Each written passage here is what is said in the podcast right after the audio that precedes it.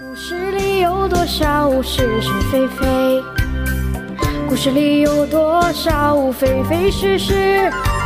故事里的《侍卫官杂记》，作者宋乔，由事了播讲。说不是就不是，是也不是。故事里的事，说是就是，不是。我和老杨、小张约定今天晚上在临江门的新房子玩个痛快后，就打电话找十七姨太报告他这个好消息。小陈吗？我还以为你已经死了呢。电话里传来了他唧唧的笑声。要不是为了想和你经常碰头，我总不会去找这么一个地方。这几天，这几天忙得一塌糊涂，连吃饭都没时间，是不是？美珍，别开玩笑好不好？我第一次叫她的名字，多少有点不顺口。好，你说晚上几点见？我又不认识你那个新地方。这样好了。我们六点半在精神堡垒附近的麦丽咖啡厅见面，一道去。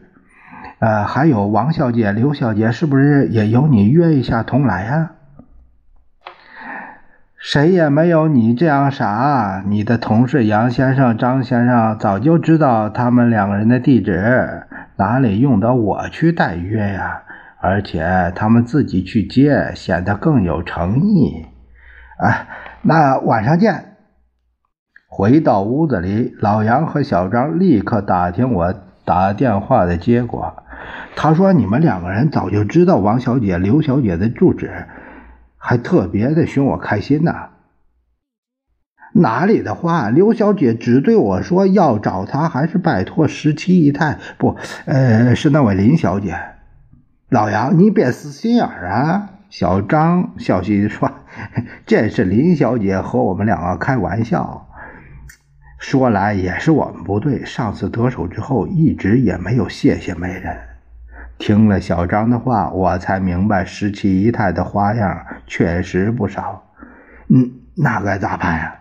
放心好了，今天晚上跟小陈一起到麦地去，当面求求林小姐。等一会儿。我同你先去买一份重礼，表示道谢的诚意。不必吧？哎，送什么礼啊？我说，太太小姐们是喜欢这一套的，不管她怎么有钱。小张显然表示他对女人的心理很有研究。要是临时通知，也许那两位小姐都没工夫，岂不是大煞风景吗？老杨是很着急，保我身上。小张拍拍胸脯，其实小陈这位林小姐这会儿已经和那两位通消息了。看你的眼神好像个参谋长，我不由得笑起来。如果我是参谋长，那政学系、黄埔系现在都得拉我。小张得意洋洋。其实啊，你也不过是个智多星，无无用。老杨讽刺他。晚上六点一刻，我们就到了麦丽咖啡厅，挑了个靠墙角的一张桌子。十七姨太是六点三十五分到的，穿了个黑天鹅绒的旗袍，手里拿着一件白碧级的秋季短大衣，配上钻石的项链，显得非常雍容华贵。你的朋友老杨先生和张先生呢？他还没坐下来，就问：“你怎么知道他们会来呀？”还用说，他们不是要找那两位小姐吗？不找，我打听打听还不行啊！我拉开椅子让他坐下，喝什么？要不要什么点心？长远不见，林小姐。老杨和小张，不知道什么时候来到桌旁，两个人都提着一包东西，请坐，请坐。你们两个这个时候来的也是真巧。刘小姐和王小姐呢？十七姨太招呼他们坐下。林小姐，我们一直糊涂，哎，没有谢谢您上次替我们帮忙。老杨这是一副尴尬相。帮什么忙啊？我都想不起来了。十姨七姨太微笑着，有个朋友从美国带回来全套的化妆用品，还有几件衣料。我和老杨就觉得只有你这么漂亮的人才配上，所以呢，请您一定要收下。